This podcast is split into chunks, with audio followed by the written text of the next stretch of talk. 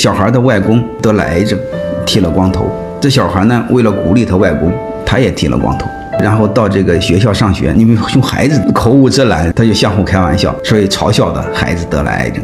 然后校长知道了这个事儿，然后校长就把他整个年级好几个班的同学叫过来，然后当众宣布，我也要剃光头，我要支持这个孩子，然后让这个剃光头的孩子给这个校长理发啊，现场摆了很多道具，然后围一个单子，然后让那个孩子给他理发。